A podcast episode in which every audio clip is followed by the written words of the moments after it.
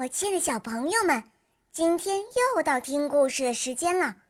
我是你们的好朋友小肉包哦。今天肉包会带给大家什么故事呢？赶快跟着肉包一起来听吧！喵。胡狼格斗，大灰狼和列那狐要格斗。这天。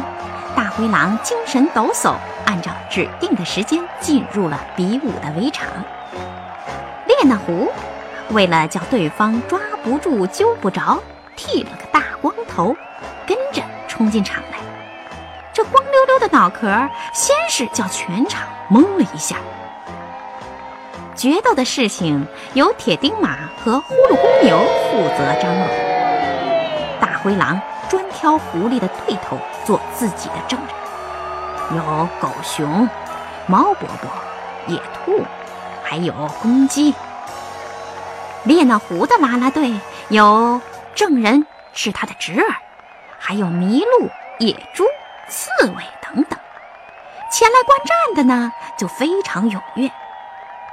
铁钉马本想做点手脚，但大灰狼对自己的实力呀颇有自信。认为全无必要，大灰狼下决心，这次非得把列那狐啊铲除不可。一呢，以消心头之恨；再呢，还可以在狮王面前抬高自己的身价。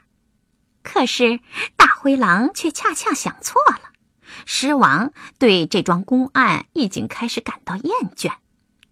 狮王固然觉得列那狐有不对之处。但并不桩桩件件都是狐狸不对，更何况这位霸主还给列那狐保留了一席之地，因为狐狸自有引以人骄傲的地方。直到最后，眼看决斗已经不可避免了，狮王才让两个冤家发誓，保证格斗光明磊落，全凭真功夫。于是，一个发誓说他从没有干过昧良心的事儿，另一个说那个誓言是欺人之谈。接着，决斗开始了。列那狐毫不紧张，插科打诨，拿大灰狼的手段开些不伦不类的玩笑。看到大灰狼气急败坏的样子，就够使列那狐觉得有趣儿的了。大灰狼首先发动进攻。拼足力气朝列那狐撞去，真可以一下子要了狐狸的命，结束格斗。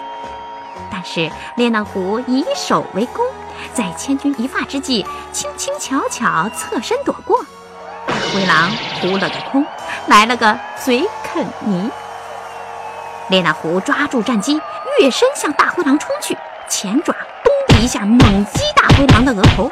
敲得他脑袋嗡嗡直响，他呀头转向。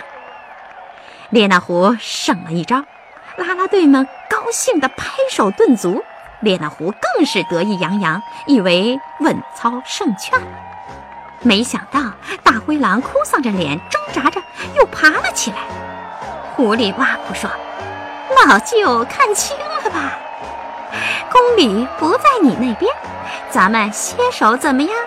再打下去，你就更加威风扫地啦！